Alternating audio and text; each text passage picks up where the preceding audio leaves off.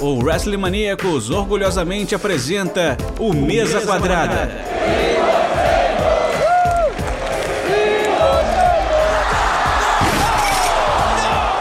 O seu podcast semanal sobre tudo o que acontece dentro e fora dos quatro cantos do ringue.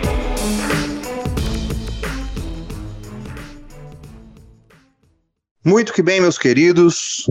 É um prazer estar aqui novamente no Mesa Quadrada para falar sobre AEW. Eu sou o Guilherme da Silva e hoje tem um convidado muitíssimo especial para conversar comigo sobre esse evento é, que rolou agora em 2021. Nosso queridíssimo Robbie Collars. Ele que é lutador de luta livre profissional e atua é, na empresa FWE, em Pelotas. Rob, é um prazerzaço estar contigo, meu amigo. Prazer é todo meu. Obrigado pelo convite novamente, né? Falando sobre All Elite, WWE da outra vez. E agradecer o convite e tamo junto sempre. Rob, antes da gente começar, você tá gostando da, da IW? Você tá achando que o produto tá sendo diferente da WWE? Eu acompanhava menos, né? A, a Elite Wrestling. E aí eu comecei a acompanhar depois que eu, eu vi que eu não estava tão contente com a outra empresa, né? A, nem tão contente com a NXT, nem, contente, nem tão contente com a WWE. Com a WWE, muito menos. E aí, como é um, um, uma segunda via, para é uma segunda empresa que a gente pode acompanhar, eu comecei a acompanhar e eu, eu, eu tô bem feliz com o que a Elite está apresentando. Uh, e eu gosto, principalmente eu, eu, eu gosto de ver a diversific... Uh, o, o, o, uh, o quanto de lutadores tem, quanto eles apresentam, e aqueles que sempre lutam, Chris Jericho, uh, John Moxley, alguns veteranos, Matt Hardy, o Christian, eles apresentam um bom, bom trabalho com eles. Eles conseguem usar muito bem o pessoal novo com o pessoal mais veterano e isso dá uma mistura muito boa. E, e a divisão feminina, depois de algum tempo, está começando a tomar forma também. Sim, com certeza.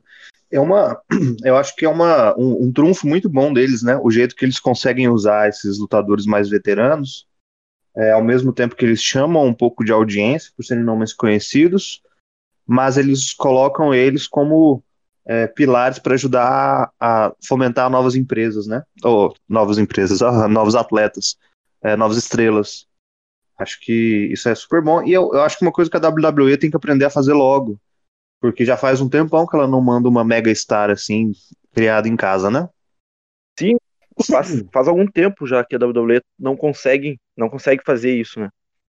Uh, e faz tempo também que ela, que ela não consegue criar, uh, pegar alguém de fora e fazer essa pessoa uh, ser muito grande, ter algo além Vou dar um exemplo aqui de, de lutador que eu não esperava muito depois de, de sair da, da, da WWE, né? Vamos dar um exemplo assim, que era o Matt Hardy. Ele não é o mesmo Matt Hardy de, de, de antigamente, não é o mesmo cara. Tu sabe que ele pode fazer várias coisas, é um cara muito bom no que faz. E eu não esperava mais, eu esperava, ah, saiu da WWE, não, não né, saiu daquele jeito da WWE. E a, a Elite Wrestling sobre consertar, ele sabe, é, é, é, essa palavra, ela sabe consertar os lutadores. O olhar do, do, dos fãs naquele lutador. Um exemplo mais próximo, sim, é o, é o Malakai Black, né? Que entrou com, com, com, uma expectativa muito grande né, dos fãs. Sim, vamos falar muito de Malakai hoje, inclusive. Vamos lá, então, sem mais delongas. Falamos sobre o Fighter Fest, é, esse que rolou em 2021 foi o terceiro Fighter Fest da história. O primeiro foi em 2019. É, e dessa vez ele foi realizado no Texas, na cidade de Cedar Park, depois em Garland. Esse evento, dessa vez, ele faz parte de um movimento de boas-vindas, né, novamente, à IW, agora que ela consegue pegar a estrada novamente e pode fazer shows com é, lotação e com o público presente. São, nós vamos falar agora nesse podcast sobre as duas noites. O Fighter Fest ele foi dividido em dois shows de Dynamite nas quartas-feiras. É, então a gente vai fazer uma divisão mais didática, mas a gente vai passar pelas duas noites. Começando então na primeira. E, e aí, Rob, já, nós já vamos começar com um assunto interessante. Foi algo que eu até conversei é, recentemente com o, o João Aranha num podcast que a gente falava sobre a Impact. Primeira luta da noite para abrir o show foi uma luta para disputar um cinturão que não é da casa. Muito curioso isso, né? O John Moxley e o Carl Anderson disputando um título da New Japan. Eles disputaram o título dos Estados Unidos. É, numa luta muito boa, acho que para abrir o combate, foram 11 minutos, é, em que o John Moxley acabou levando por pinfall. Primeira coisa que eu queria te perguntar, Rob, é, o que, que você acha dessa relação que a AEW está construindo com outras empresas, né? Não só no Japão. E o que, que você acha de, é, dessa persona agora do John Moxley? A gente começou a falar sobre atletas que saíram da WWE e a AEW consertou eles, né? Citando até as suas próprias palavras. O que, que você está achando desse, dessa nova fase dele? Para mim, o John Moxley uh, faz uns dois, três anos que é o melhor lutador do mundo. Para mim, é um dos melhores. Não melhor, é um dos. tá ali no top 5 melhores lutadores do mundo. E ele sabe fazer. Eu vou ser bem certo, ele sabe fazer acontecer dentro do ringue. Uh, vou falar já como, como, como uh, a gíria de lutador, de luta livre, não, não me comparando com John Moxley, óbvio que não, pelo amor de Deus. Mas na gíria de lutador, ele faz acontecer. Ele sabe entrar no ringue e fazer uh, o que for esperado, ele sabe fazer. Uh, o que me surpreendeu muito, que me surpreendeu muito nessa luta foi o, foi o Anderson.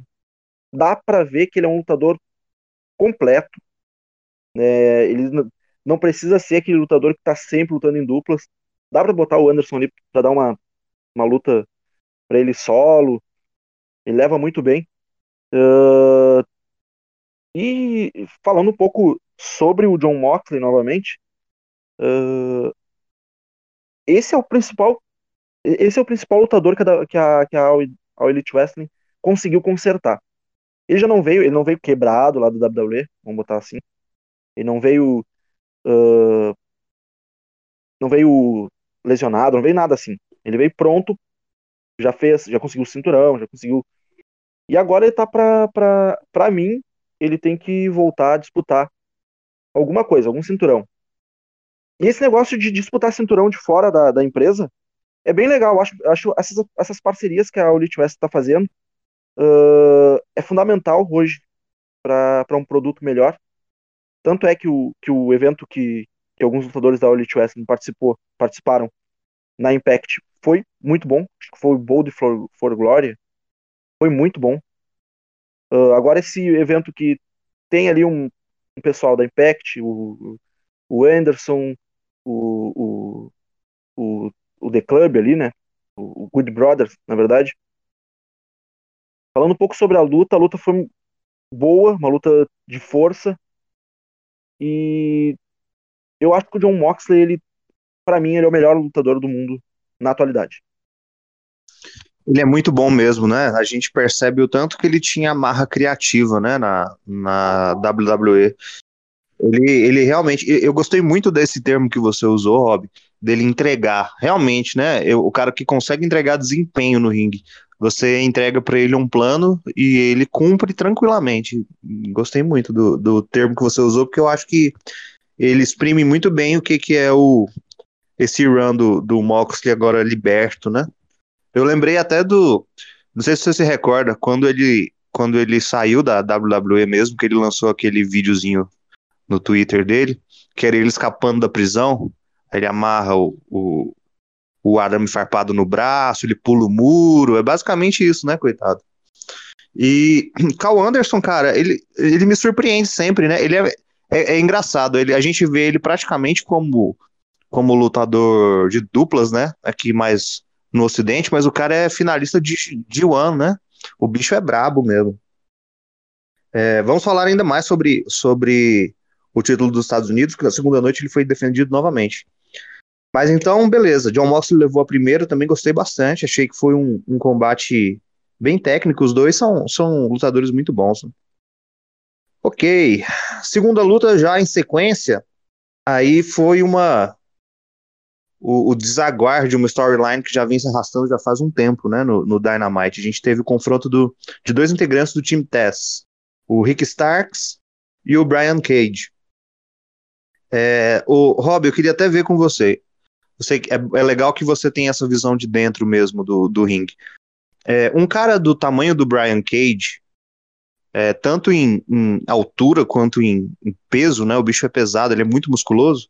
É, é comum você ver um cara daquele tamanho ter uma agilidade que ele tem no ringue, porque toda vez que eu vejo ele em ação eu me surpreendo um pouco, porque eu espero que ele é, aquela aquele estereótipo, sabe, de, de powerhouse, aquele cara que é um pouco mais lento, que não tem tanta mobilidade.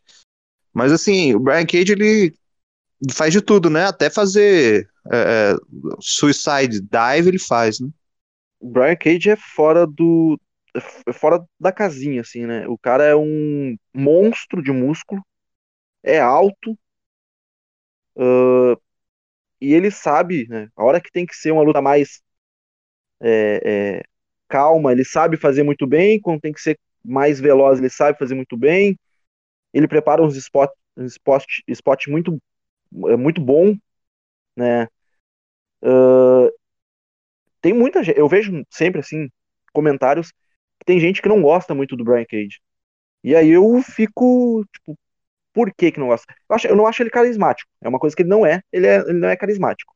Eu acho que o único defeito grande, grande assim, Brian Cage é que ele não é carismático.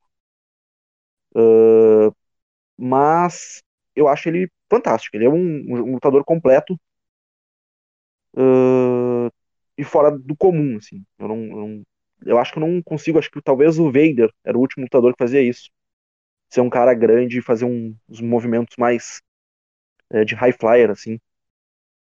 Uh, mas eu, eu, eu gosto dessa, desse, desse negócio, dessa treta aí do, do Team Taz. Gosto muito do, dessa, dessa, desse, desse, desse segmento, né, do Taz. Uh, eu só não esperava que ele perdesse pro Starks, né? Eu acho, eu achei que ele ia perder para outro lutador. É.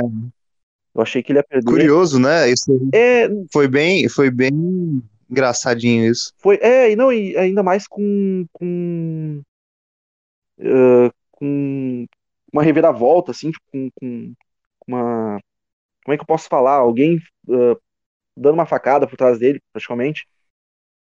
Mas foi, foi uma interferência externa. Foi, né? foi uma interferência. Foi do, o... do do Will Hobbs, o Isso, Powerhouse Hobbs. Power ele, Power ele, ele entra no ataca ele com o cinturão e aí ele fica suscetível ao, à finalização do Rick Starks.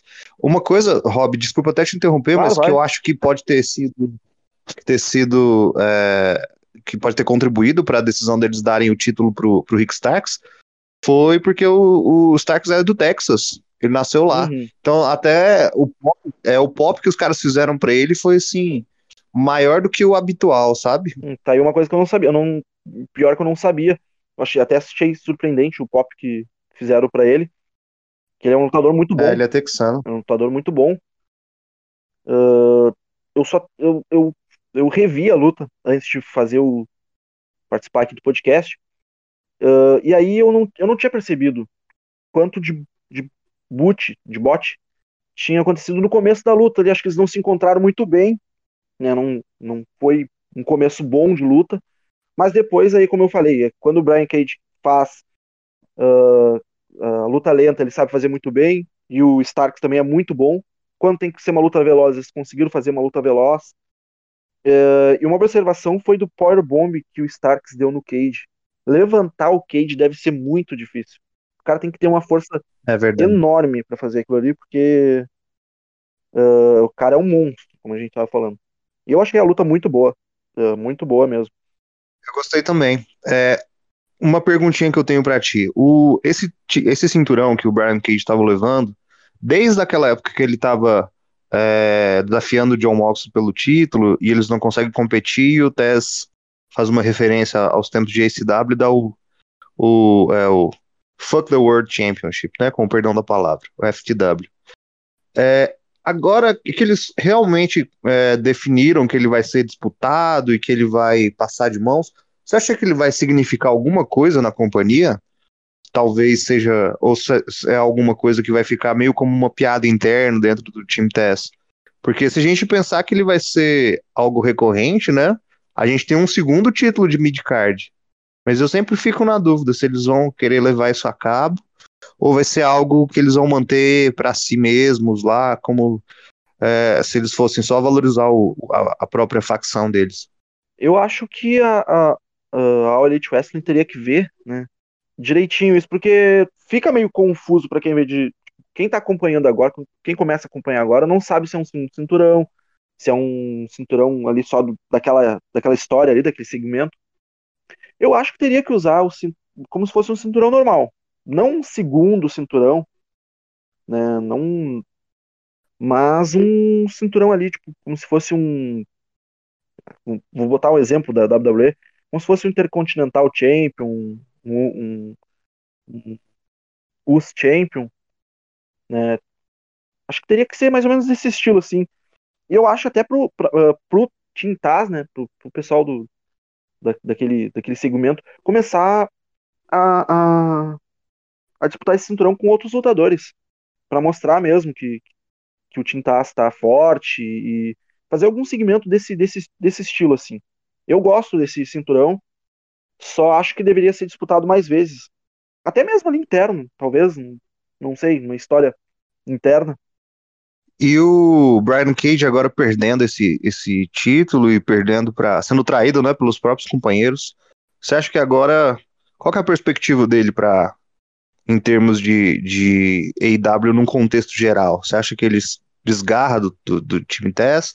Eles, eles fizeram meio que uma no finalzinho da segunda do segundo dia, eles deram uma pitadinha de que talvez ele ainda queira lutar contra eles mais algum tempo, mas ele saindo do time teste, como aparentemente vai rolar, você acha que talvez ele possa disputar coisas maiores?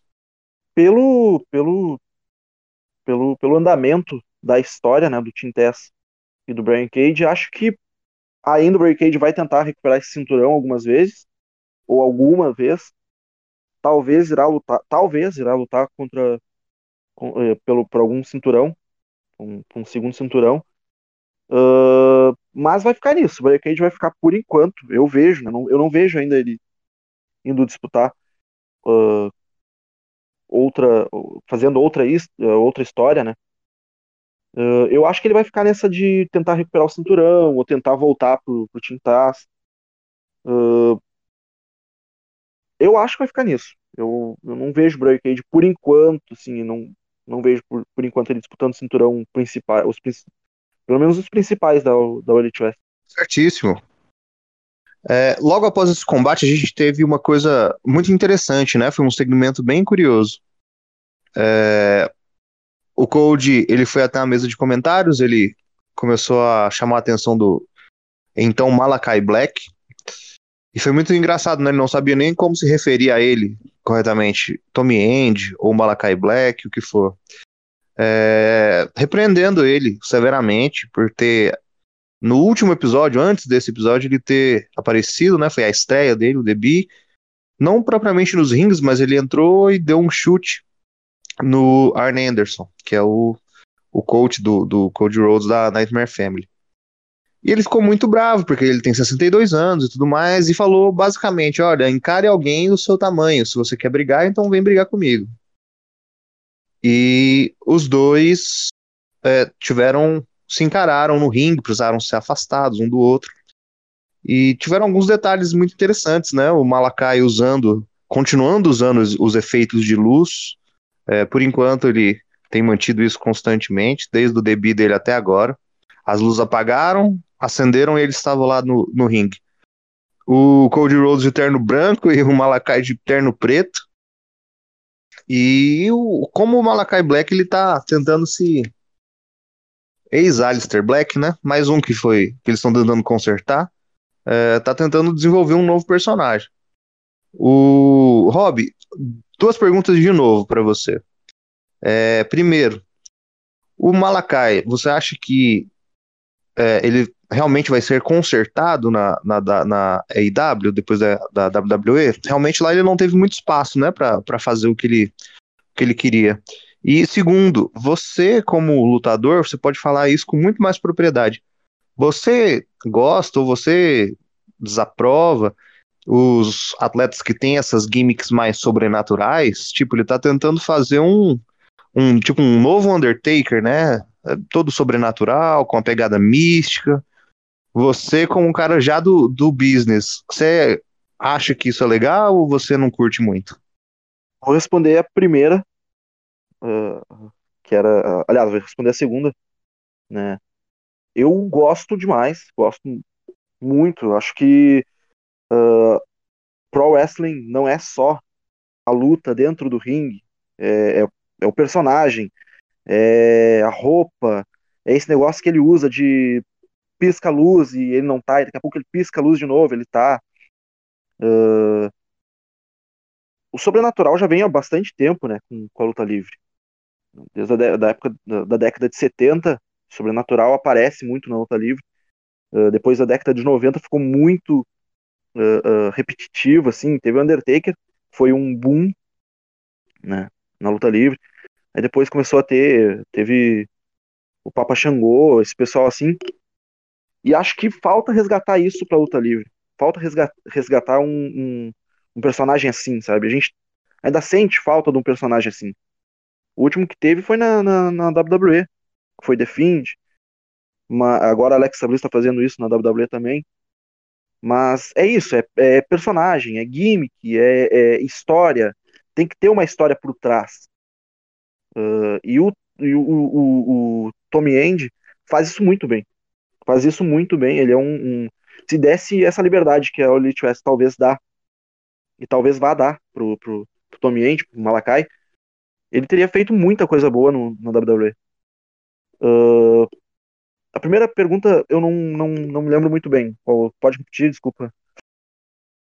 Claro, sem problemas. É, eu te perguntei se você acha que ele também vai ser consertado pela IW. Ah, sim, sim. Não, acho que se der a, a, uh, liberdade para ele criar, porque ele é um bom criador, ele é um bom criador, ele na, eu vi uma entrevista dele falando, entrevista não, na Twitch, é, ele falando que ele que criou o, o, a história de perder a visão de um olho, ele que criou, ele, ele, ele fez a música, sabe? Ele gosta de estar naquilo ali de criação, ele gosta de estar no meio da criação do personagem, da história que ele vai participar. Até acho que foi ele que deu a ideia uh, pro, pro Cold ser com ele, né? Essa, essa, primeira, essa primeira aparição. Uh, mas eu acho que.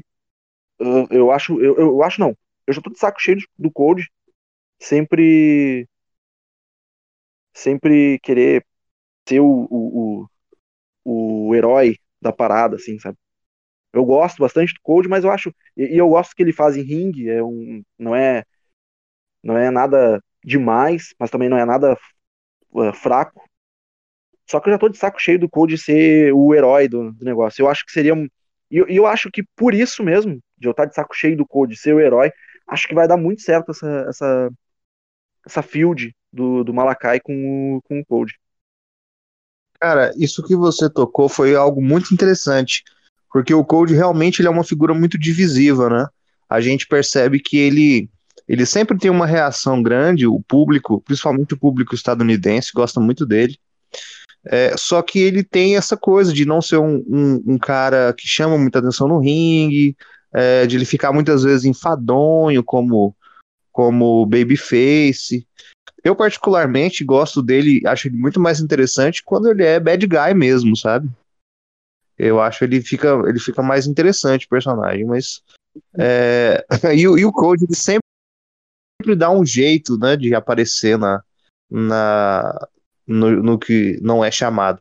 Você acha mesmo que ele é um, um, um bom oponente de estreia para o Malakai? Porque eu te pergunto isso porque o meu medo é numa dessas ele ganhar do, do Malakai e levar a vitória, sabe? E acabar prejudicando o cara que acabou de chegar na empresa.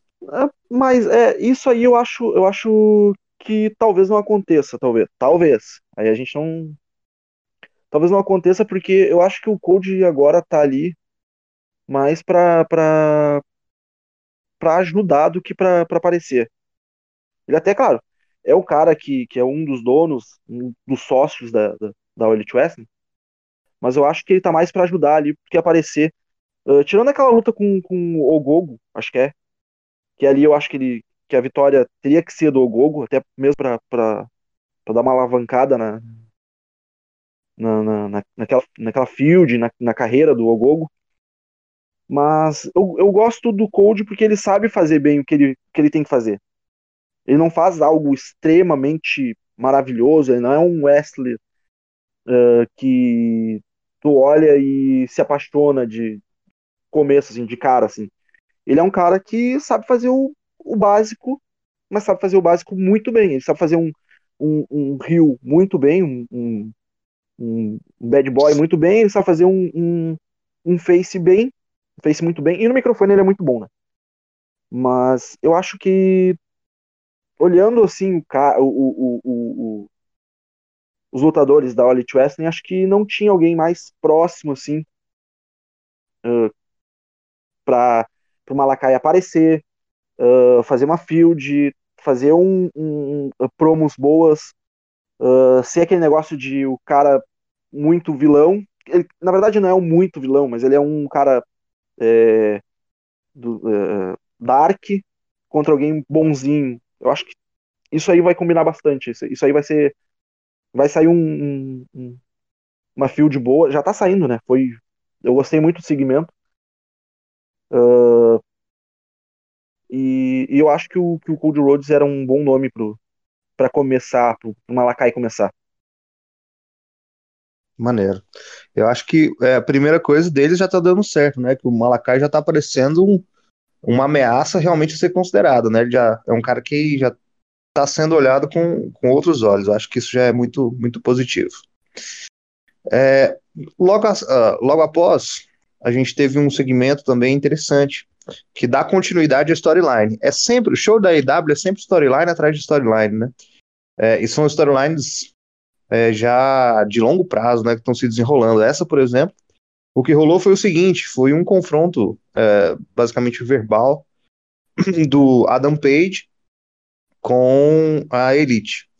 Eles tiveram é, suas diferenças, ele saiu da, da Elite desde finalzinho de 2019, passou o ano passado todo tentando se encontrar, e agora ele tem um pouco mais de apoio, está acreditando mais em si com o apoio da Dark Order.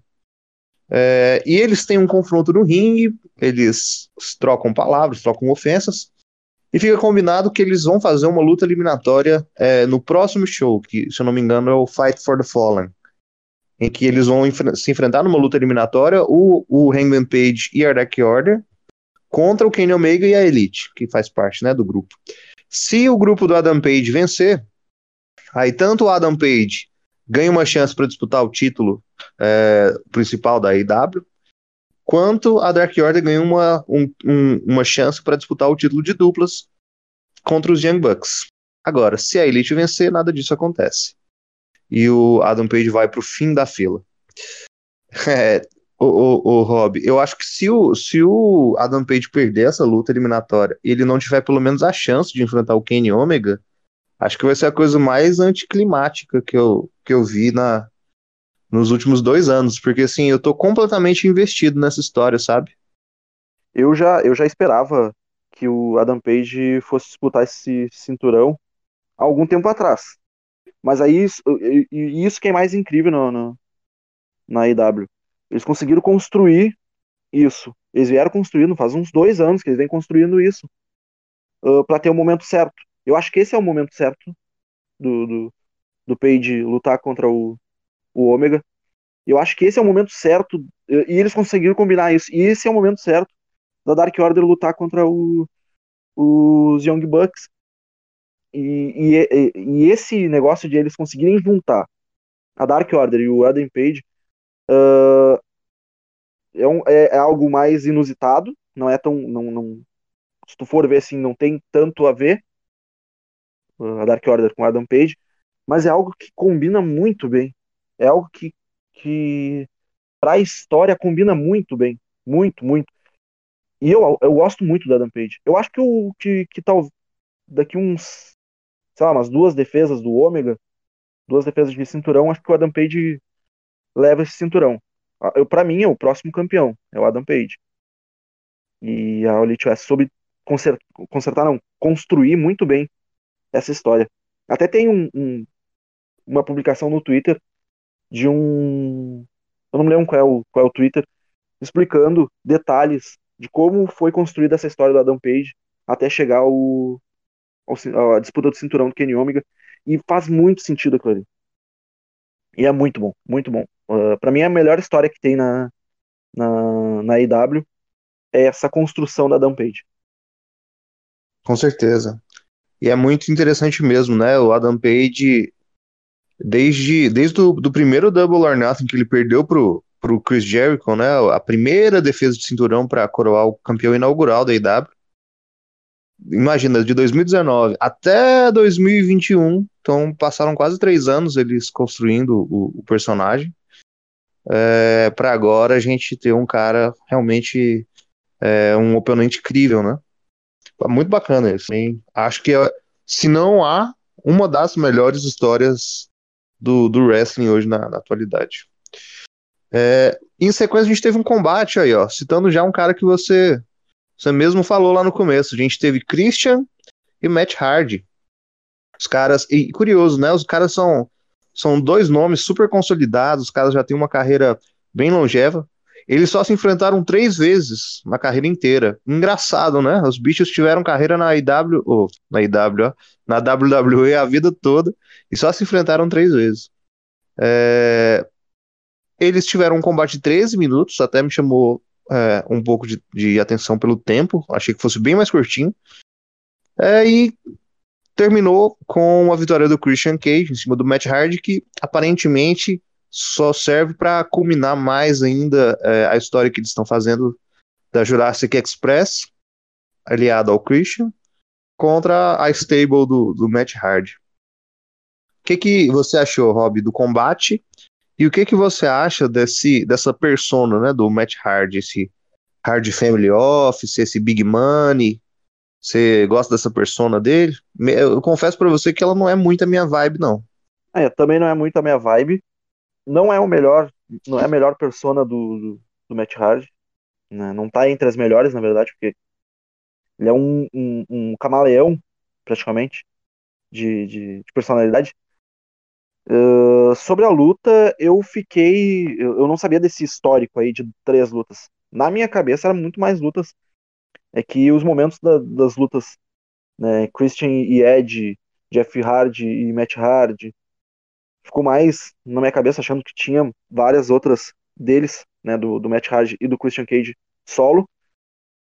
Uh, mas já são dois veteranos, né, dois veteranos, que dois caras que vieram de outra empresa e vieram uh, para ser consertados, mas são dois veteranos, então são dois veteranos que uh, conseguem fazer o básico, o básico. Os loucos fizeram um, um suplex do, do, do corner, né? Não é um básico isso aí. Mas o que eles têm que fazer dentro do ringue, eles entregam muito bem. E o Matt Hardy, o que, que, o que, que tem que fazer, ele entrega muito bem, né? O, o Matt Hardy é, é um cara que. Uh, quando eu comecei a assistir uh, luta livre, pro wrestling, lá em 2007, 2006, depois a geração SBT ali, foi uma das primeiras pessoas que me chamou a atenção, junto com o Jeff Hardy. O Matt aparecia menos, assim, mas me chamava a atenção. E depois eu comecei a acompanhar a TNA, não lembro se na época era Impact ou TNA, na época do Brooklyn, né, do, do uh, e eu sempre fui fã do, do Matt Hardy, é uma, uma das minhas inspirações, assim. Mas eles já estão, já são veteranos, o Matt Hardy está muito mais para alavancar algumas outras estrelas uh, do que fazer alguma, alguma coisa grande na empresa. Uh, e aquela luta para matar a saudade, né? Pra, pra, pra, dar uma olhada assim falar, pô, esses, caras ainda conseguem fazer uma luta boa. Eu só achei o final meio, meio ruim, assim, não, não meio ruim, mas achei meio. Não foi um, um, um baque, assim, com o final. A luta foi muito boa. A luta foi boa, a luta foi bem movimentada. Para dois veteranos, novamente falando, ela foi bem movimentada. E E eu acho que ainda tem alguma coisa para rolar entre esses dois aí, Matt Hardy e Christian Cage, e essa junção do esse, essa, essa união do Jurassic Jurassic Express e o Christian Cage, eu acho estranha, mas é um estranho bom. É, é, é, bem inusitado, né? Eu também não esperava que ele fosse se juntar com os caras. Mas assim, é aquela coisa, né? Eles estão usando ele para construir, o, ajudar pelo menos né, a passar um pouquinho do, do Star Power que ele tem pro, pro Jungle Boy, talvez. É, agora, engraçado, você se lembra, o, Rob, quando o Christian fez a estreia dele, aquela estreia toda cheia de expectativa, né? O Big Show falou que ia rolar um grande anúncio, e aí o, com, como toda vez, todo mundo achou que era o CM Punk, toda vez tem alguém que acha que é ele. Eu sou um.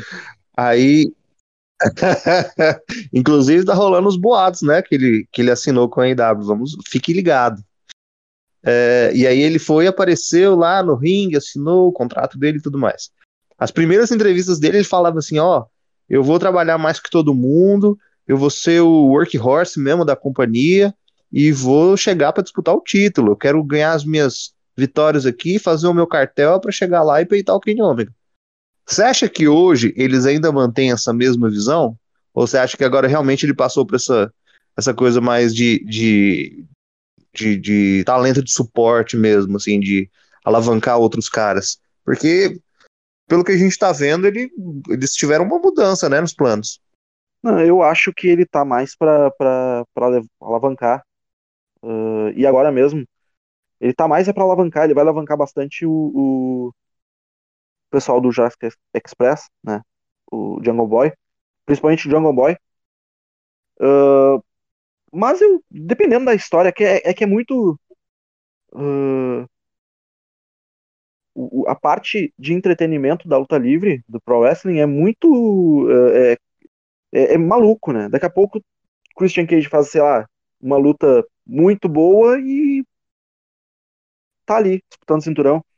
Ou tem um, um, um, uma persona que o público goste e tá ali daqui a pouco disputando cinturão com, com o Ômega, com o Page. Mas eu acho que ele veio mesmo. Uh, isso aí foi mais uma para deixar a expectativa com, grande nele, né? Mas eu acho que ele veio mesmo para alavancar uh, os mais jovens. Talvez um, um, um Jungle Boy, um, não sei se precisa, mas um Semi Guevara, Vamos ver, né, o que, que o destino revela para Christian Cage e Matt Hardy. Bom, falando do homem aí, ó, Sammy Guevara enfrentou é, o Wheeler Utah. Eu fiquei até curioso sobre quem era o Wheeler Utah, que eu não conhecia. Dois. E aí eu. pois é. Ele tava. Aparentemente ele tava aparecendo mais no Dark e no, no nos outros shows Dark da, da, da IW, no Elevation tudo mais. E aí a galera viu que ele tinha um bom desempenho e colocaram ele para competir no, no show principal. Achei interessante, né? Esse, esse lance deles verem o que, que dá certo nos, nos shows que vão direto para o YouTube. Quem tem mais reação, quem consegue conhecer a galera e quem convence o público, né? E colocar eles para para enfrentar, pra enfrentar o, o, se enfrentarem no, no show principal. Enfim, o lance todo foi o Sammy Guevara, né? Foi uma, uma luta para dar um pouquinho de moral pro rapaz. Foram quatro minutinhos, foi, foi bem rápido, foi quase um. Foi um semi-squash, eu acho que não foi um squash, mas eles tiveram um tempo para brigar, mas foi uma luta que acho que bem, bem tranquilo da gente tentar prever. Que que, a perguntinha de agora, o, o Rob, é o que, que, que, que você acha do Semi? Você, você gosta dele? Eu acho que ele cresceu bastante, né, como, como atleta no, no último ano, pelo menos. Eu gosto bastante dele. Eu gosto realmente, tipo, uh, ele em ringue é ótimo. Eu acho ele um. Falta ali ainda mais um carisma original. Eu não posso falar assim. Uh, eu acho que é muito forçado que ele, né, o carisma que ele tenta passar pro público. Uh, eu não conhecia o Yuta, também não conhecia o Yuta. Uh, procurei para ver algumas lutas dele, vi no Dark. Uh, e achei, em quatro minutos de luta, é aquela, aquela luta que tu olha é, para abrir uma bolachinha, alguma coisa assim na hora do, do evento. não desmerecendo a luta, nem os lutadores, mas eu achei a luta um pouco chata. Uh, eu acho, eu achei o, o, o, o Sammy Guevara fazendo sempre as mesmas coisas, faz algum tempo. Ele vem crescendo, mas ele vem crescendo, mas vem fazendo sempre as mesmas coisas. É, um, é uma luta. É, já faz umas duas lutas, três lutas do Sammy Guevara, que eu já sei o que ele vai fazer. E eu achei muito marcada a luta. Eu achei, tipo. Uh, o Sammy Guevara ia fazer uma coisa e o Yuta ficava parado esperando aquela, aquele golpe receber. Não foi algo natural.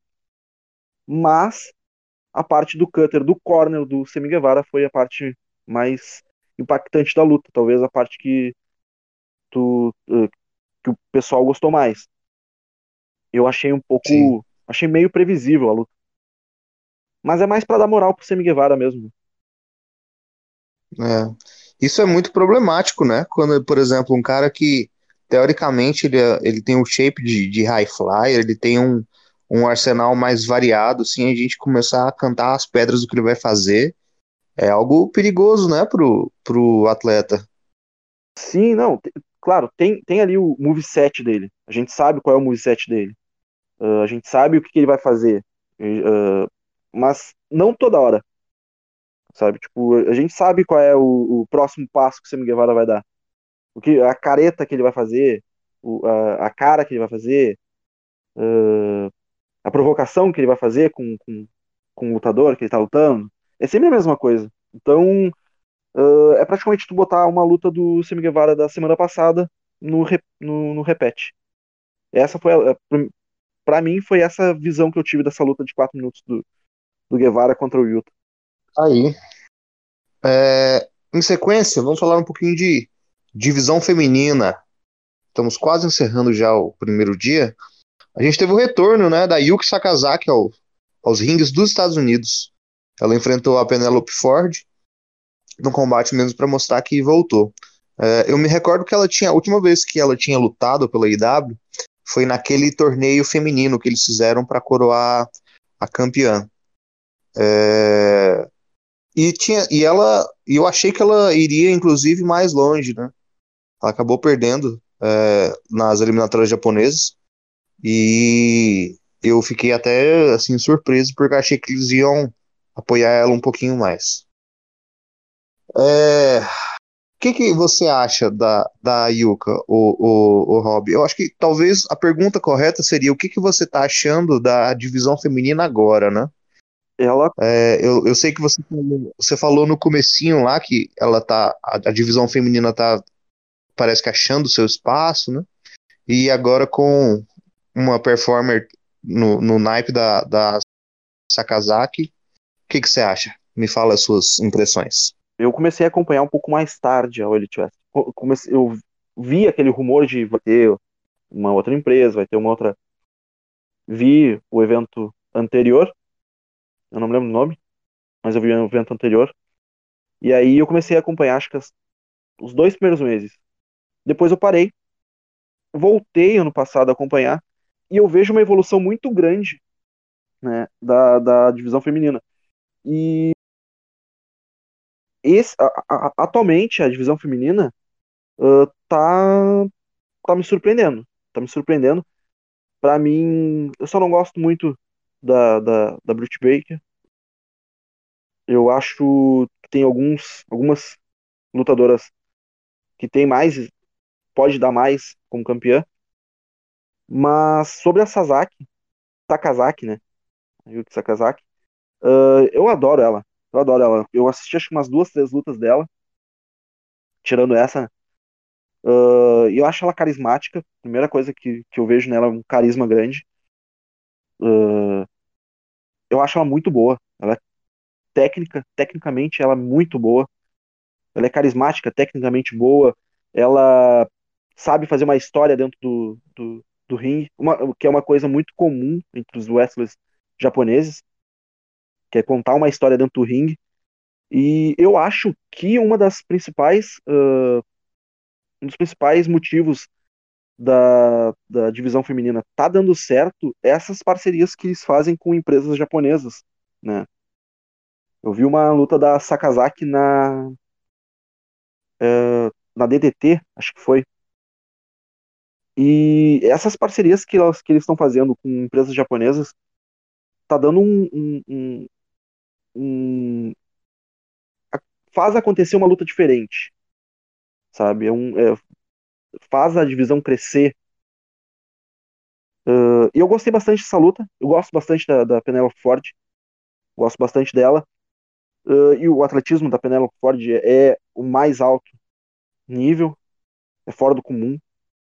E eu acho que a divisão feminina ainda não é o ponto maior da divisão feminina da Elite Wrestling. Mas eu acho que eu dou mais um ano para estar tá grande. Sim, muito grande. É, eu acho que eles. Uma das coisas que prejudicou muito também foi foi a pandemia, né? Lógico que prejudicou a tudo, né, na, na indústria. Mas é porque grande parte do elenco deles feminino era internacional. Uhum. O próprio Yuko Sakazaki, a Riho, né, que é a, a campeã inaugural. É, então ficou muita, muita gente limitada com, com viagem, eles tiveram uma redução importante de, de pessoal. Agora, você deu uma, uma, uma, opinião muito impopular aí, hein, Rob? Você não curte a, a Britt Baker? Eu, eu gosto de ver ela lutando, mas eu não, eu não consigo. Eu não sei, acho que é um gosto meu. Eu não consigo me identificar naquela personagem dela. Não consigo ver um, um, um a mais. O que, que ela vai fazer a mais depois daquilo? Que, que ela vai fazer depois do, da próxima luta? sabe? Eu acho que é que tá meio na minha cabeça, que eu acompanhei pouco da, da Brit, uh, eu fico meio confuso ainda com aquela, com aquela gimmick dela, daquela aquela personagem dela. Entendi. Assim, não gostar dela é direito seu, tá? não tô criticando a sua opinião, não, tá? Pelo amor de Deus. Você pode desgostar e gostar de quem você quiser, não é isso? É, mas eu, eu te fiz essa pergunta porque toda vez que eu entro em algum fórum é, de AEW, algum grupo assim, é, uma das coisas que é quase unanimidade é o pessoal elogiando ela, ah, como ela é um personagem legal, como ela é entretenimento. É, inclusive, a última vez que a gente conversou com é, um dos comentaristas da AEW, Marcelo Ferrantini, foi assim, a, a, acho que ele, a coisa que ele mais rasgou seda foi para Britt Baker, por exemplo. É, eu acho que ela é uma, é uma atleta que ainda precisa melhorar muito, né? Crescer, como muitos atletas da IW. Mas eu acho ela interessante em termos de entretenimento, sabe? Acho que ela entrega isso. Sim, não, eu acho também. Eu só acho ela, ela meio confusa às vezes. Eu não. Eu, eu não consigo identificar de começo, assim. Tipo, o que que ela é? Qual é o qual é o, qual é o lance dela. Mas isso aí é meu mesmo. Né? Entendi. Eu vejo muito, muito, muita gente falando muito bem dela. Eu acho ela, uh, ela pode melhorar muito ainda em ringue. Uh, mas eu acho que ainda tem, eu acho que tem uh, personalidades lutadoras com algo a acrescentar nessa, nesse, nesse cinturão. Entendi, entendi. E é tudo certo. É todo direito seu achar isso. Com certeza. É, beleza. E aí a gente vai para o main event do primeiro dia. É, foi uma lutaça, lutaça. Darby Allen e Ethan Page. É, na primeira luta é, de caixão, né, coffin match da AEW. Basicamente, toda luta de caixão básica, né? Você tem que colocar o seu oponente dentro do caixão e fechar a tampa. É, Darby Allen, eu acho que cada vez que ele luta e que ele tem essas estipulações é, um pouquinho mais criativas, ele mostra como ele vai ser uma estrela gigantesca, gigantesca. Ele é um dos caras que mais me surpreendeu, porque eu praticamente não conheci o trabalho dele antes da, da IW. Eu tinha visto alguma coisinha de Revolve, mas assim, quase nada.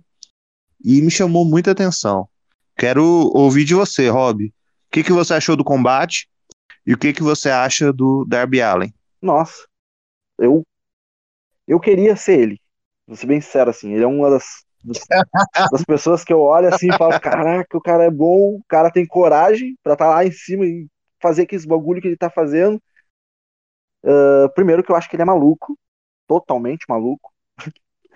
e nossa, eu não, eu não, eu não lembro se teve uh, Darby Allin versus o John Moxley. Mas se não teve, Eu vou ligar agora pro Tony Khan e pedir que faça essa luta. Por favor. É. Uh... Eu acho que teve, viu? Nossa, lá no comecinho. Eu não lembro, eu não lembro. Eu vou procurar agora pra ver. Acabou isso aqui, eu vou procurar. Primeira coisa eu... Mas eu acho que pra mim foi o, pra mim foi o, o, o, o lutador que teve maior crescimento dentro da, da empresa. Eu também não conhecia ele. Uh, eu lembro que eu vi ele na, no Cassino Battle Royale, acho que foi. Eu acho que foi. E eu gostei dele de cara.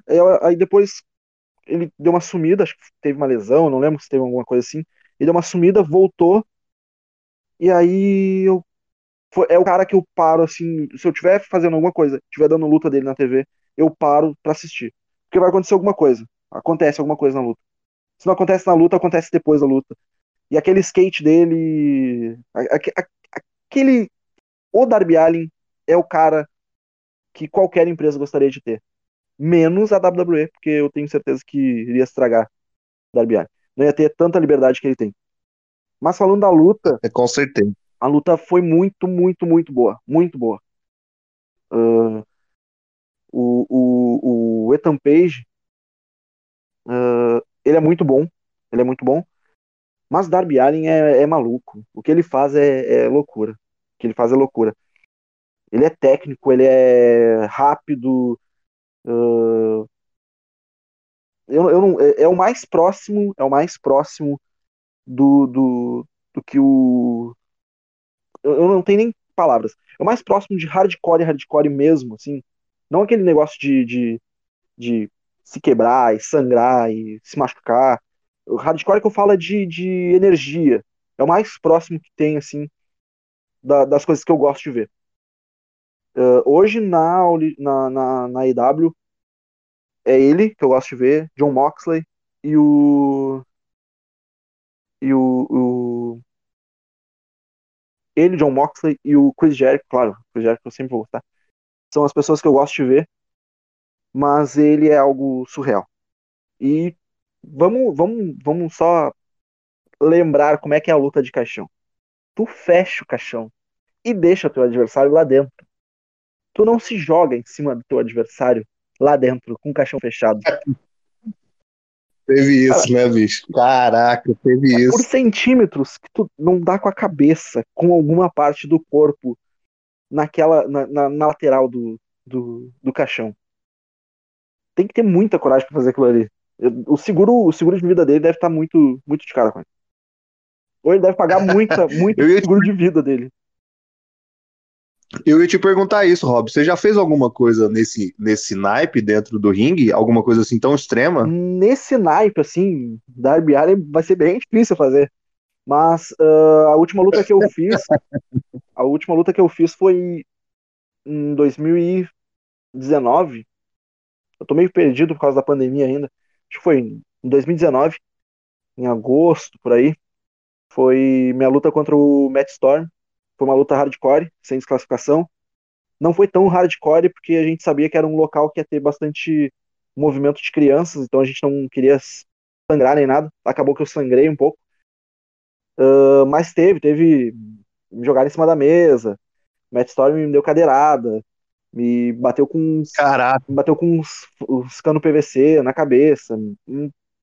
Recomendo essa luta. Caramba, Rob, eu... Recomendo essa luta. Procurem lá no YouTube Rob Colors versus Matt Storm. Match com 2T, Matt Storm, FWE. Uhum. Caraca, até anotei aqui, bicho. Eu vou, vou procurar sim. Você tomou cadeirada, cara? Cadeirada, uma mesa que tinha, uma, uma mesa pequena de, de metal também na cabeça. Um, Nossa. Uh, me jogaram em cima de uma mesa. Ah, acontece. Isso é porque você não queria sangrar, né? Imagina se você quisesse. Mas o meu, o meu sonho é fazer uma luta hardcore. Inclusive, eu aceito convites. Fica a dica aí. Ei, W, assina Rob Collars, pô. Ô, louco. Meu sonho, pô, aí, Darby Allin versus Rob Collars. Deathmatch. Uh, bom.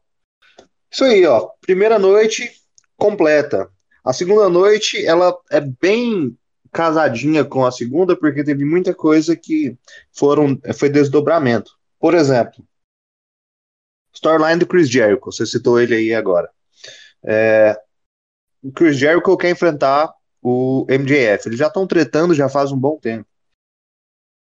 Acho que um dos momentos mais emblemáticos desse, dessa última é, dessa relação odiosa, né, de amor e ódio dos dois, foi quando o MJF jogou o Chris Jericho de cima da, da cela lá do, do quase o Hell in a Cell, né, do, da AEW, do, do War Games lá, do Blood and Guts, na verdade, e teve uma cena bem, uma comoção e tudo mais, e agora o Chris Jericho quer enfrentar o, o MJF, só que para isso ele tem que fazer cinco, uh, eles, eles, chamam de, de cinco trabalhos, né, eles têm que passar por cinco estipulações do MJF.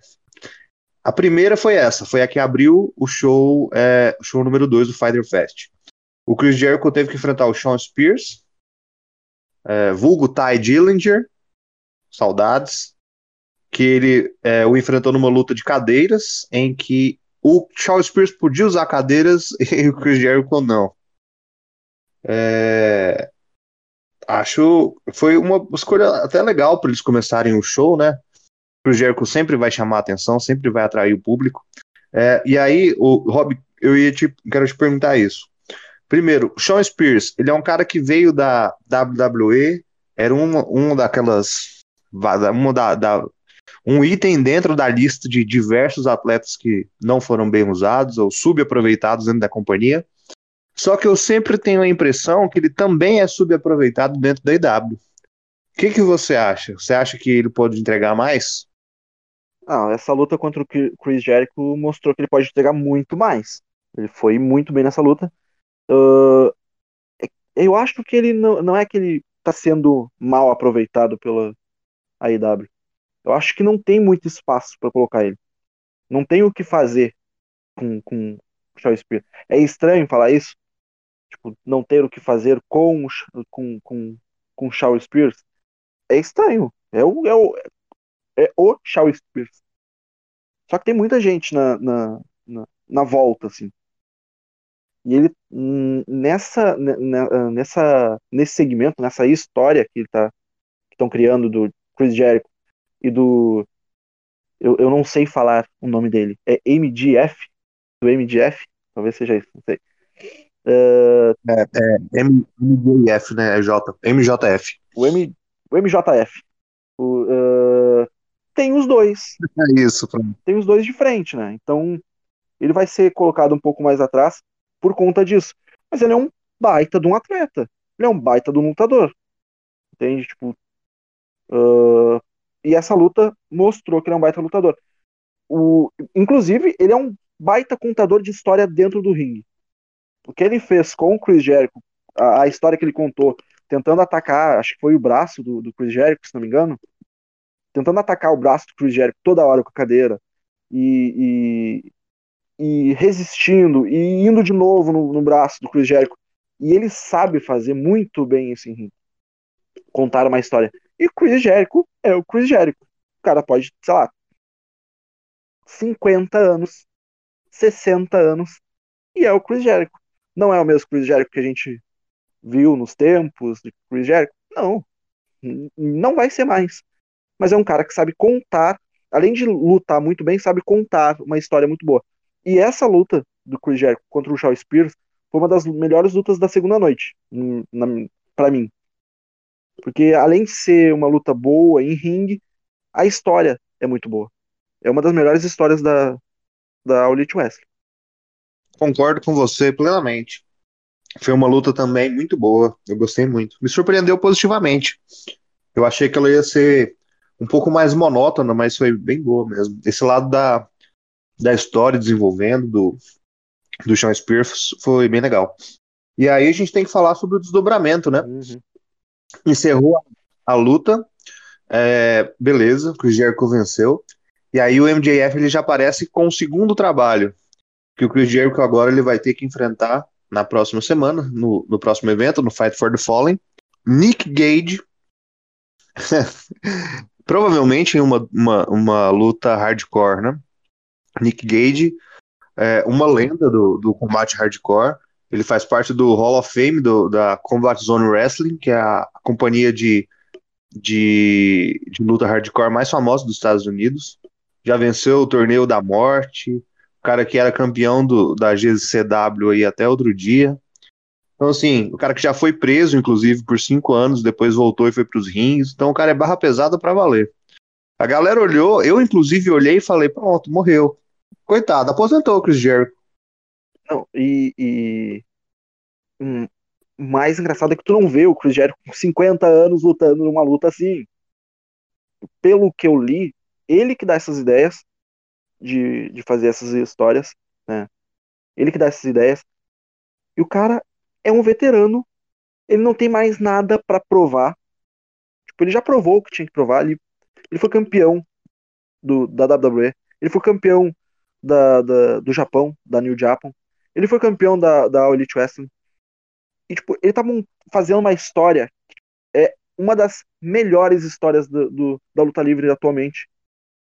E aí a gente tem que dar crédito também ao MJF, que eu não sei falar o nome, MDF, uh, É isso. Que é um baita de um rio. É um dos caras, uh, pra, pra, mim, eu, eu odeio ele. Eu odeio esse cara. E. E ele é muito bom. Agora vamos falar do Nick Cage. Eu. Eu não sei se a, se a IW chegou a fechar contrato com ele, ou só uma aparição, ou uma parceria com a, com a GCW. Uh, mas acertou em cheio essa segunda essa segunda esse segundo trabalho que o Chris Jericho tem que fazer. Porque tem que ser algo mais mais forte. Ele passou do primeiro, agora ele tem que fazer algo mais mais difícil ainda.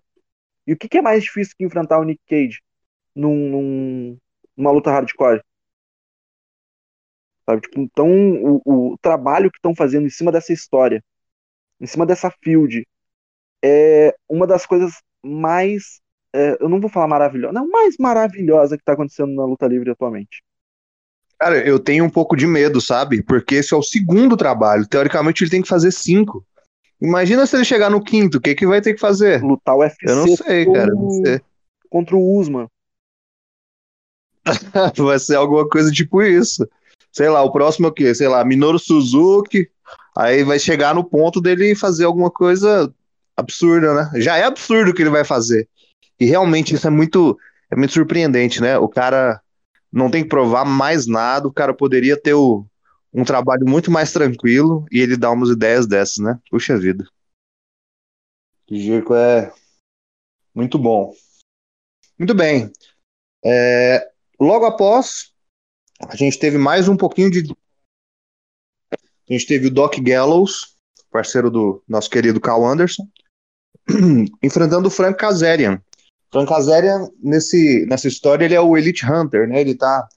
Depois que a, a Elite aposentou, os Young Bucks aposentaram praticamente o, o Christopher Daniels, ele tá indo atrás deles um por um e quer.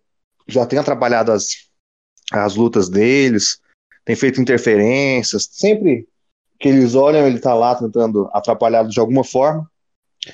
E agora ele tentou enfrentar o Doc Gallows. Logicamente, ele perdeu por causa da desvantagem numérica. Doc Gallows munido da elite toda, inclusive do seu parceiro, é, Cal Anderson.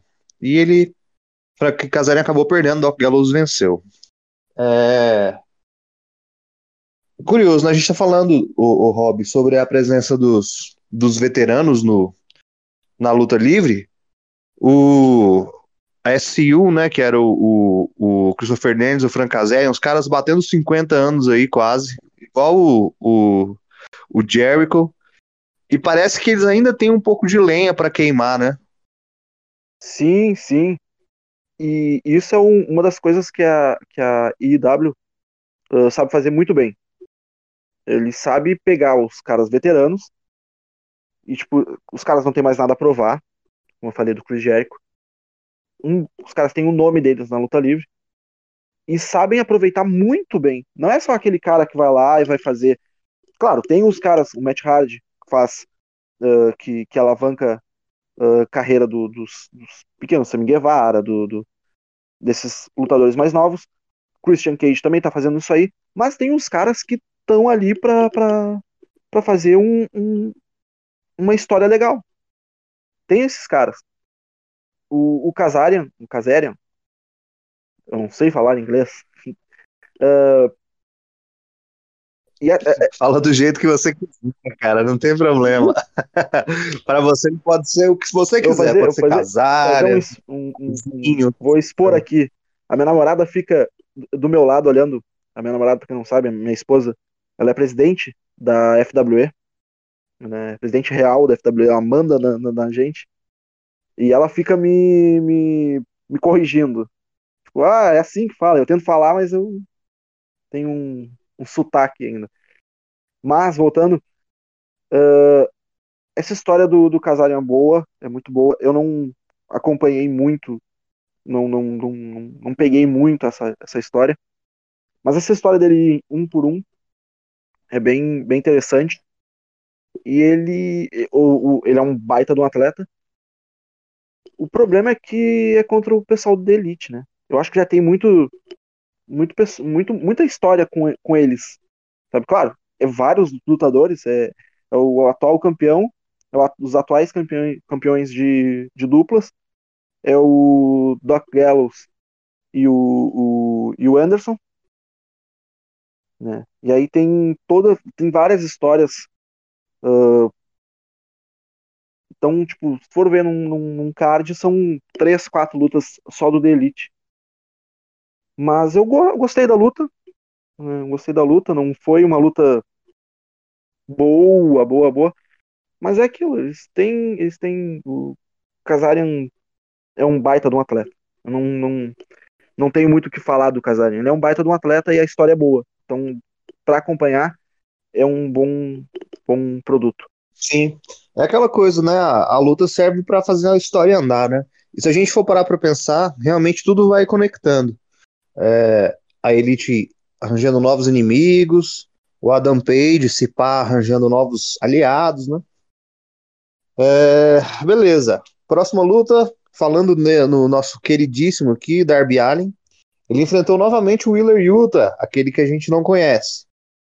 É, nessa luta, eu acho que o que chamou mais atenção e que eu vi mais viralizar na internet foi aquela hora que o Sting e o Orange Cassidy eles se é, trocam, eles trocam golpes é, entre aspas, entre muitas aspas, golpes fora do, do ringue, muito muito curioso.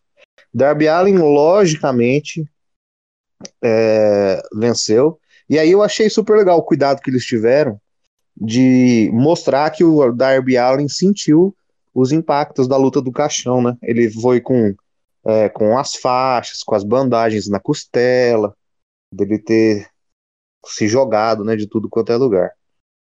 É, e foi bem tranquilo, né, Rob? O que, que, você acha? Foi uma luta bem, bem curtinha, né? É, o, o Yuta eu acho que tá ganhando um pushzinho, assim.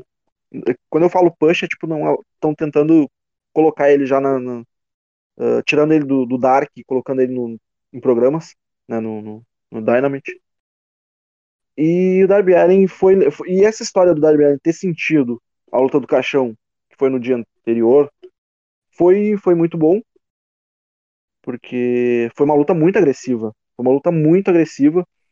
Foi uma luta que. que, que é, fez ele sentir muito uh, e essa parte do, do, do, do Cassidy e do Sting uh, é aquela é, é aquele é aquele é aquele meme pronto, né?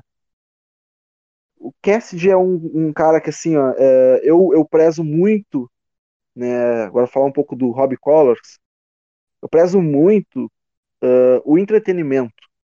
O cara que sabe usar isso, sabe usar o, o, o entretenimento ao, a favor do seu, do seu gimmick. E o que ele faz dentro, dentro do ringue, além de ser um baita de um atleta, ele é um cara. Ele é puro entretenimento. Ele é puro, puro entretenimento. Uh, e essa parte foi a parte que dá uma, é, é do alívio cômico, sabe? Tipo, e ainda mais sendo Sting. Ainda mais sendo Sting, que é um cara que, eu, que ninguém espera isso dele. É, todo mundo, ele sempre carrancudo, né?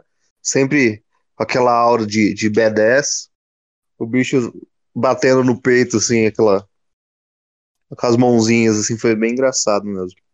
Nós vamos falar mais de Orange Cassidy da, da, daqui a pouco. É... O próximo combate aí, ó. Esse... Agora eu quero ver Rob Collors colocando a boca no trombone. Tivemos Britt Baker e Nyla Rose. E valeu é, o cinturão feminino. A Britt Baker foi para a sua primeira defesa depois que ela conquistou o cinturão em cima da Hikaru Shida. É, foi uma luta até grandinha, né? Acho que depois do main event foi a, a, segunda maior luta, acho que mereceu, foram 12 minutos. E a Britt Baker venceu a Nyla Rose por submissão. Usou aquela manobra que ela aperta um, um nervo é, bucal e a Nyla Rose, Nyla Rose bateu. Eu, eu acho que eu até já sei qual que vai ser a sua opinião, Rob, mas expresse, por favor, o que, que você achou da, da Britt Baker e da Nyla Rose pela milionésima vez se enfrentando? Eu acho, vamos lá, eu vou surpreender agora, que ainda não era tempo da Britt Baker perder o título. Ainda mais para Nyla Rose.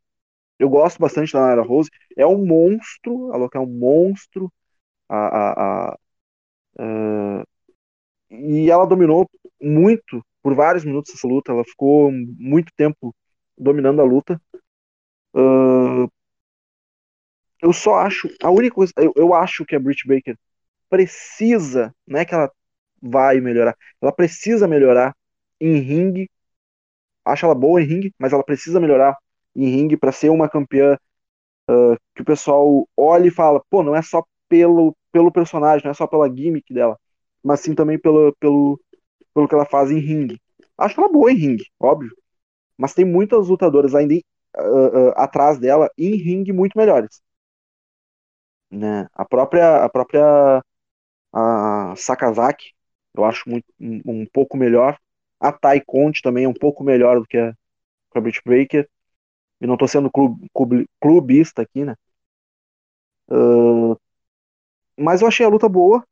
Achei, aliás, a luta boa não, a luta foi muito boa. Uh, mas ainda espero uma luta uma luta movimentada da Britt Baker, que ela consiga mostrar ainda o, o, o poder de campeã que ela tem. Ainda falta um pouquinho, assim. Sim, entendo. É... Acho que a minha o meu único receio, talvez, com as duas, não vai nem tanto para Britt Baker, mas para Nyla Rose, né? Eu ainda acho ela muito muito inexperiente, sabe? Uhum. Ela tem muita força.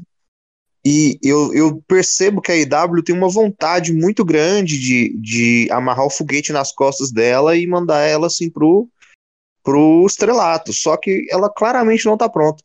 E eu tenho sempre medo disso, porque, por exemplo, acabou o combate, depois, é, acho que um dia depois, não sei, a, a Bruce Baker postou no Twitter que fraturou o punho durante a, a, a luta.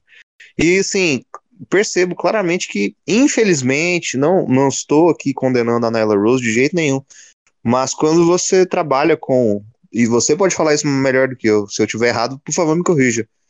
Mas quando você trabalha com um oponente que tem muito mais força que você que ele é inexperiente, a chance de você se machucar e do seu oponente se machucar é muito grande, né, no, no ringue. É, então eu tenho, eu temo um pouco, um pouco nisso. Eu acho que a Naela ela precisa ainda treinar um pouco mais, é, saber coordenar melhor os movimentos, para que ela depois, no futuro, esteja pronta para assumir o seu papel de, de, de monstro mesmo, né? No, no plantel feminino. E eu acho, eu acho que ela não entra. Não é que ela não entre 100% na luta. Eu acho que ainda ela entra um pouco tímida. Dá para ver. Na, né? Tanto é que botaram a Vicky Guerreiro junto dela por conta disso. Uh, porque ela, ela, ela precisa ter alguém ali para dar su suporte. Uh, ela entra tímida, ela não entra 100% no, no ringue, ela não. Eu acho que ela não entra. Acho que ela tem. Ela, ela entra com medo de errar. E esse é o pior problema uh, na luta livre, no Pro Wrestling. Se tu não entrar uh, focado no que tu vai fazer em ringue, falando, ó, eu vou fazer isso aqui, vou fazer certo eu não vou fazer isso aqui uh, mais ou menos. Eu tenho que fazer isso aqui muito bem feito. Até porque uh, o Pro Wrestling é uh, quebrando um pouco uh, a quarta parede, o Pro Wrestling é, é, algo que tu faz com o outro lutador, é com um colega de serviço, é um colega de trabalho. Tu não vai querer fazer mais ou menos uma cirurgia com, com mais ou menos um ajudante, um, um enfermeiro, sabe? Tipo, mais ou menos isso que eu tô tentando passar. Tu não vai querer não é, é, pegar teu colega, botar no powerbomb e bater fraquinho porque tu tem medo de machucar ele. Tu vai bater forte, mas tu vai fazer aquilo ali 100%, sabendo o que tu tá fazendo. Eu acho que falta isso ainda pra Nyla Rose. Uh, falta ela ter confiança no que ela vai fazer. E nem é questão de, de técnica mesmo, é questão de confiança, falta confiança para ela. Eu vejo que a, que a, que a, que a IW tá querendo fazer algo a mais com a Nyla Rose. Tá querendo fazer ela uma grande estrela. Uh, tá querendo uh, fazer ela uma, uma cara da divisão feminina da Elite. Só que falta isso, confiança nela. Uh, falta confiança da, da IW nela e falta confiança nela, nela mesmo. É, com certeza. Vamos torcer para que ela se desenvolva, né, e depois consiga mostrar o seu potencial todo. Falando em, em família Guerreiro, olha só, tivemos Andrade, el ídolo. Andrade apareceu para fazer um, um, uma entrevista, né, um segmento no, no ringue, e ele anunciou que ele estava com um novo ajudante. Eu não me lembro qual foi a expressão que eles usaram para defini-lo, mas é como se fosse um agente, alguém assim. E nada mais, nada menos do que Thiago Guerreiro. O Thiago foi, apareceu na AEW, a galera ficou louca, ensandecida, é, e aparentemente eles vão usá-lo como a, a, o microfone do Andrade, né?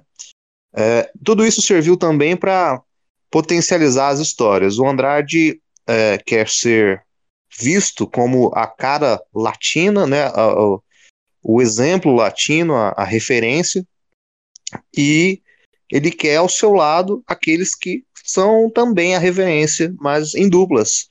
E ele quer o Penta e o Phoenix do lado dele, para que eles consigam é, chamar ainda mais atenção e dominarem o cenário. E logicamente isso envolve largarem o PEC para que eles consigam é, avançar e aí a gente teve um impasse. O, o Rob, acho que duas coisas que eu queria falar contigo. Andrade e Peck são dois caras ex-WWE, né? É muito engraçado, bicho, pensar que eles tiveram a chance de fazer um, um combate desses e passou batido, né? Total. Tem, tem muito. Se tu for pegar os lutadores que foram demitidos uh, de uns dois anos para cá, na WWE, o que tem de luta, o que tem de gente que tu pod poderia fazer as chamadas Dream Matches, as lutas dos sonhos, porque vamos colocar assim, ó, Peck e Andrade é uma baita de uma luta. E, e é isso que a, que a, a IW faz. Ele pega lutadores que provavelmente tu deve colocar numa uma lista, ó, esse aqui, esse aqui, esse aqui, esse aqui, esse aqui, esse é bom. Faz uma lista de lutadores bons, o que é a maioria do plantel da Elite Wrestling, e lutas improváveis, sabe? Tipo, Peck e Andrade. Quando tu iria ver uma luta do Peck versus Andrade uh, fora da, da Elite Wrestling, tirando essas indies, na WWE, na New Japan, na, na AAA, uh, eu não viria. Não, eu não, não penso assim de imediatamente uma luta do Andrade versus Peck. Uh, até na WWE mesmo eu não, não esperava uma luta deles. Tiveram oportunidade, mas não fizeram. E sobre, sobre o Thiago Guerreiro ser o. Eu tava procurando aqui agora. Como é que ele foi chamado? Foi é, consultor executivo. Ele é o ah, yeah, foi um, eu sabia que era um nome elegante, cara. É, é um consultor executivo. E aí, o, eu acho que essa história do Andrade resgatar e colocar numa, vamos botar assim, numa stable, ou num grupo de latinos, vai ser muito legal, vai ser muito legal. É o que tá faltando ainda, alguma coisa latina uh, tirando, claro, o Penta e o Fênix, uh, na All Elite Wrestling. Faltava algo mais latino para eles buscarem outros mercados também. Uh, até mesmo com a parceria agora que eles estão fazendo lá, lá no México. Que eles estão fazendo, não, que eles já fazem há um tempo. Mas ainda faltava um, um rosto latino falando espanhol, falando aquele espanhol com inglês no meio das frases que ele estava falando. E o Andrade é um baita de um lutador e um baita de um cara de entretenimento. Uh, eu acho que essa história vai ser bem legal. E essa luta do Peck versus Andrade tem muito, muito, muita expectativa. Muita expectativa. Eu acho que eles, eles foram muito inteligentes, sabe? De colocar o Thiago Guerreiro. De, das duas, uma. Principalmente porque pega todo, toda essa mística latina que o Thiago tem e transmite para uma nova geração, né? Para o Andrade. E também porque eu, e, e nessa, nessa cena foi muito perceptível, pelo menos para mim, mas eu acho que o Andrade tem uma fraqueza assim punjante, que é o inglês. Uhum. Ele ainda tem muita dificuldade para fazer uma, uma promo, para interagir com a galera dos Estados Unidos.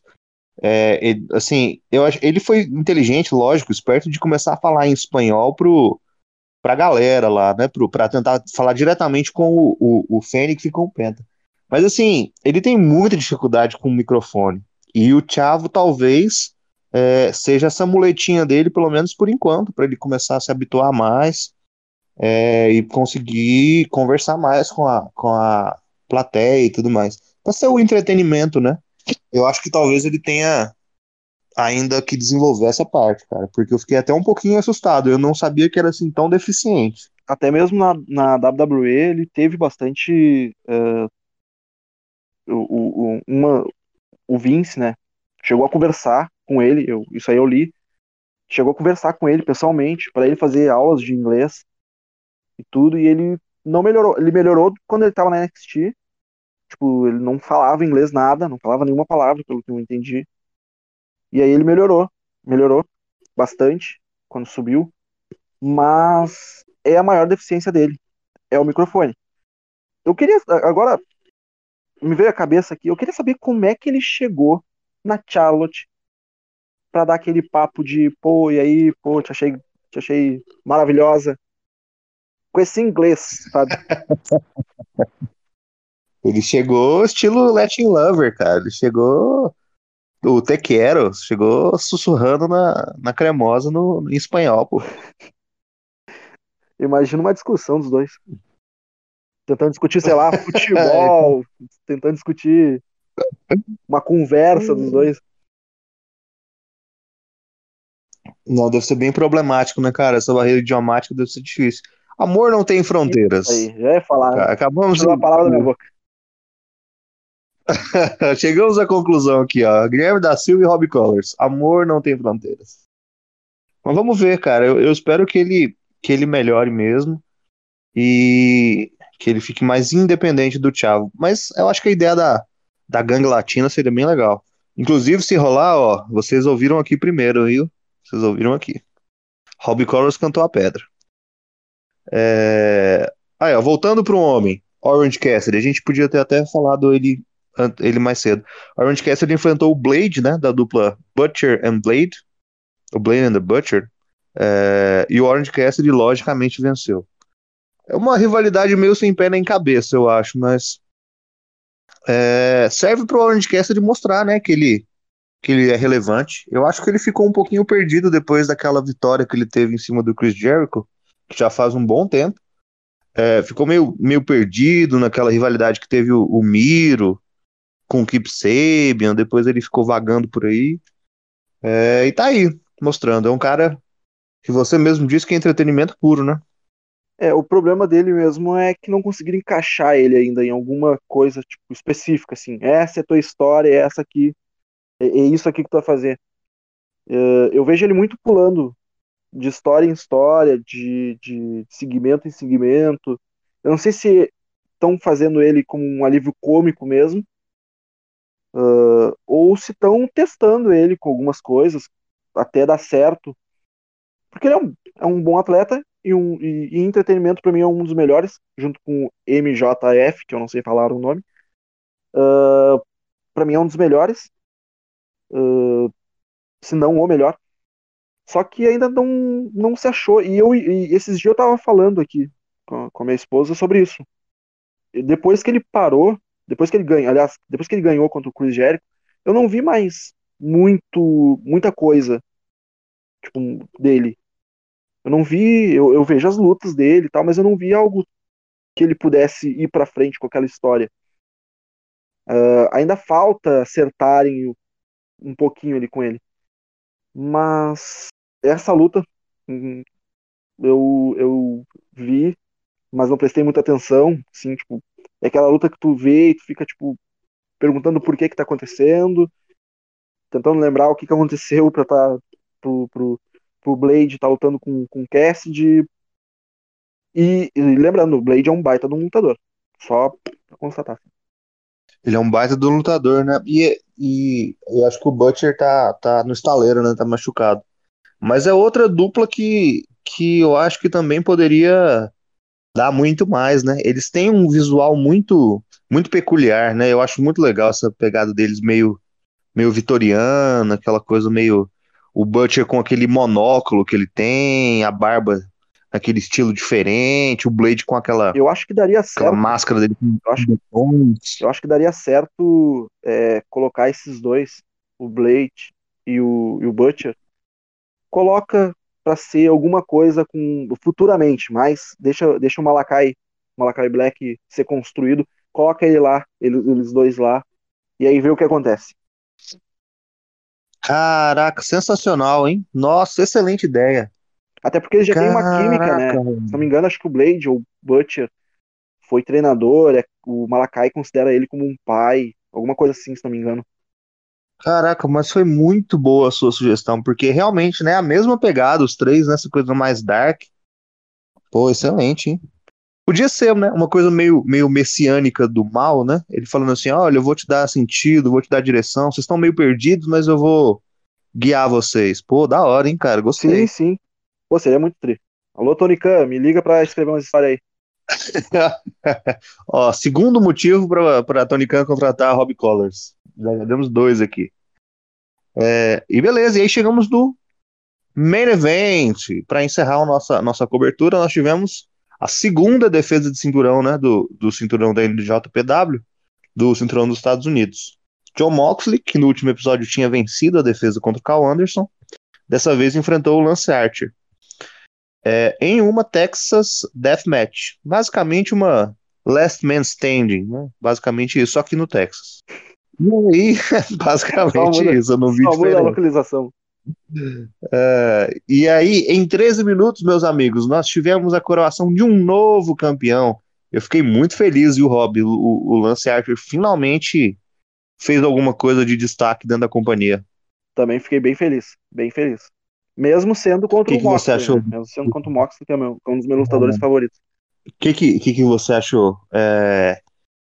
Eu sei que provavelmente não foi aquele combate mais técnico, né? Aquele primor, mas foi, um, mas foi muito divertido, né, cara? Foi uma carnificina. Os caras fizeram um pouquinho de tudo. Essa é a palavra, divertido. Uh, tirando, uh, para mim, merecido já estava muito na hora de trocar também esse, esse cinturão. Agora não sei o que, que vai acontecer com esse cinturão, hum, né, com, com um IWGP os Champion. Uh, para mim, todas as lutas que o Moxley faz nessa pegada, assim, é divertido, é entretenimento puro, é a loucura e é aquela luta que tu não sabe o que vai acontecer e tu fica meio sem ar no meio da luta, sabe? Tipo, fica muito eufórico, tu não sabe o que vai acontecer. Não é tecnicamente bonita, mas ganha um ponto a, a mais. Se fosse Dave Metzer, eu botava seis estrelas só porque o Art utilizou um fã para atacar o John Moxley. Isso é maravilhoso. Cara, isso é... foi demais, Luiz. Isso é muito bom. Isso aí faz falta ter alguma coisa assim é fora da casinha, sabe? É fora do. É, não, não, não acontece sempre. E eu acho, eu acho que os dois combinam muito bem o estilo de luta um com o outro. Uh, e foi uma luta muito boa. Muito, muito, muito boa. Uh, eu vi depois, já sabia o resultado, e mesmo assim eu fiquei surpreso com a luta. Foi muito boa, né, cara? Agora, o que me, o que me surpreende é porque isso aí foi uma, é, é, foi uma, uma revanche de um combate que eles fizeram no Wrestle Kingdom, uhum. né? Teoricamente, a, a WrestleMania da New Japan. Eles fizeram isso num combate semanal, bicho. Não era nem um pay-per-view, os caras entregaram uma luta dessa. Os caras realmente eles estão. Sim, se você não tiver com gás, com vontade mesmo de trabalhar e de, de, de participar disso, não vai querer entregar uma luta dessa de graça, né, cara? Num combate quarta-feira. Não tem lógica.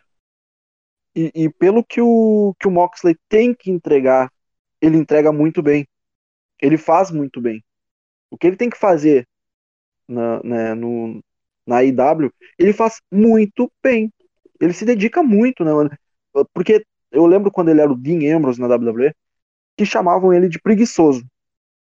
E hoje na Elite Wrestling, ele não é preguiçoso. Ele faz as lutas que ele consegue fazer, que é, é, é deathmatch, é, hardcore, é, essas lutas assim, ele é muito bom.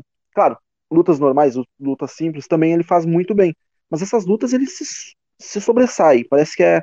Parece não, é a casa dele, né? Desde a uh, da CZW, é a casa dele, né?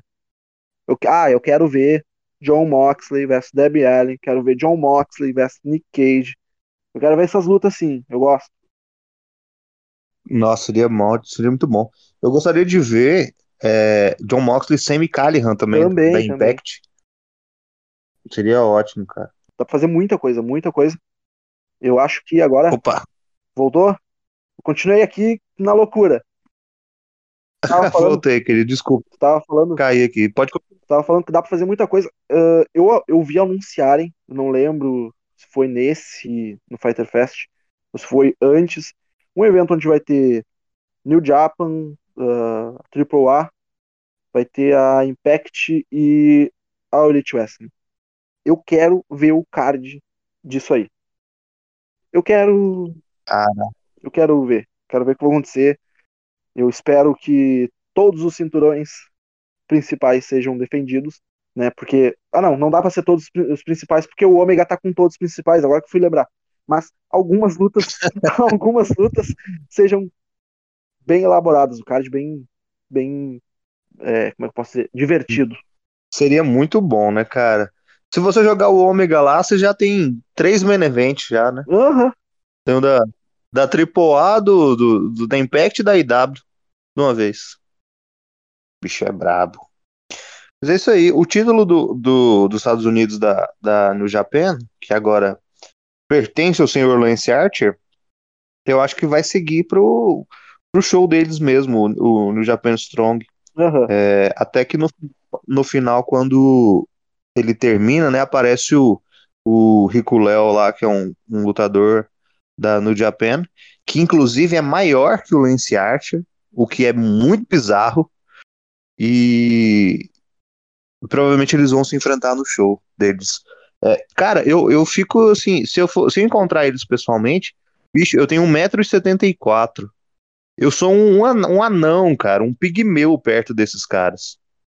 Impressionante. Eu tenho 1,77m e eu fui esses dias pesquisar lutadores com 1,70m e poucos, assim, 75. Eu fiquei assim, tipo, eu sou, eu sou um anão, eu sou eu sou um duende perto dos caras. Porque os caras, tudo 1,85m pra cima, 84. Sabe, tipo. Cara, cara gigante, né, gigante. Uh, e só pra, só pra constar, pra lembrar aqui, eu faço uma brincadeira que o, o Ico Léo é o Jeff do Powerbomb. é o cabeludo do mesmo jeito, né, pô? Mesmo jeito, mesmo jeito. É isso aí. Pessoal, e aí a gente encerra a nossa cobertura. Muito bom, a gente conseguiu até fazer um andamento legal. Foram muitos combates, foram praticamente 18 pontos que a gente citou, quase 20.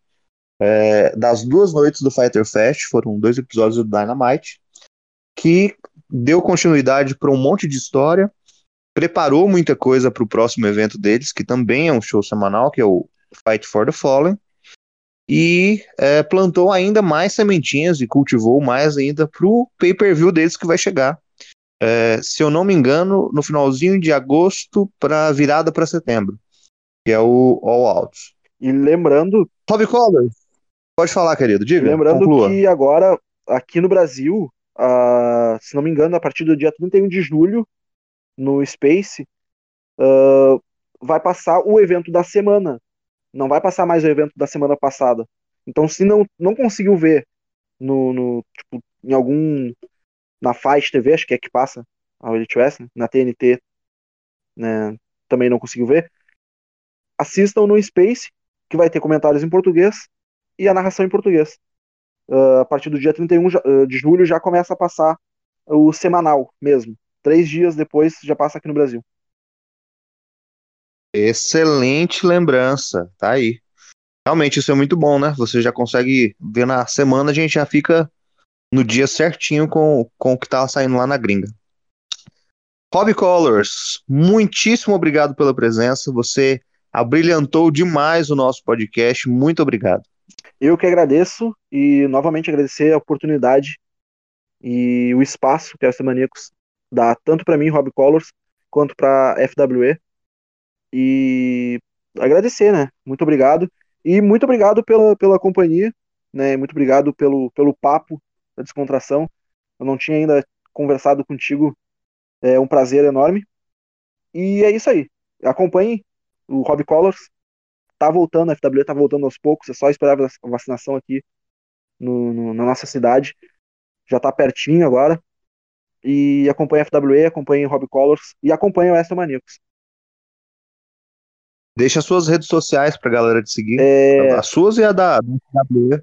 Uh, a minha rede social é robertgkrocha13 ou no Instagram, ou Robert, uh, Rob Colors com 2B, R-O-B-B-I-E, Colors FWE, também no Instagram.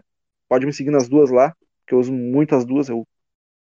Ou arroba fw.lutalivre, também no Instagram, ou fw.lutalivre no Facebook. Muito bem. O WrestleManiacos é arroba WrestleManiacos em praticamente tudo que é rede social. Estamos no Twitter, estamos no Instagram, estamos na Twitch, estamos no YouTube. Pessoal, muito obrigado, muito obrigado pela audiência, pela atenção. Obrigadão, Rob, de novo. E é isso aí. Até mais. E encerramos. Rob, muito obrigado, querido. Pô, Você é muito gente fina. Pô, eu que agradeço. Obrigadão mesmo pelo espaço. É, é difícil de falar, fico nervoso, essas coisas de falar. E aí. Fazer o jabá aí, pô. Não, não, eu, bah, faz tempo, é, faz tempo que eu participava seguido assim de podcast, essas coisas. E aí eu acho que eu perdi o costume de participar das coisas, de falar com as pessoas. Tô muito tempo na pandemia aqui, na, na, na quarentena, então faz tempo que eu não, não falava com, com gente de fora de casa. Mas obrigado mesmo. Falou pô. super bem. Pô, obrigadão mesmo. Parabéns. Ó, até deixei o, até seguir aqui, ó. Já mandei Aê, a solicitação. valeu. Rob Qual, qual, o outro, o outro, seu outro perfil que você falou? É o Rob Collins, qual que é o outro? Robert GK Rocha 13. Muito bom, Rob. Valeu, querido. Um abraço para você. Abração. Parabéns pela profissão. Vida que segue, hein? Vamos lá. Então, vamos lá. Assim que tiver alguma coisa da FWE, pode ficar sabendo aí. Oh, com certeza. Valeu. Valeu, Rob. Abração. Um abraço. Até mais. Wrestling Maníacos Podcast. Há mais de 10 anos sendo maníacos por wrestling. Acesse wrestlingmaníacos.com e confira.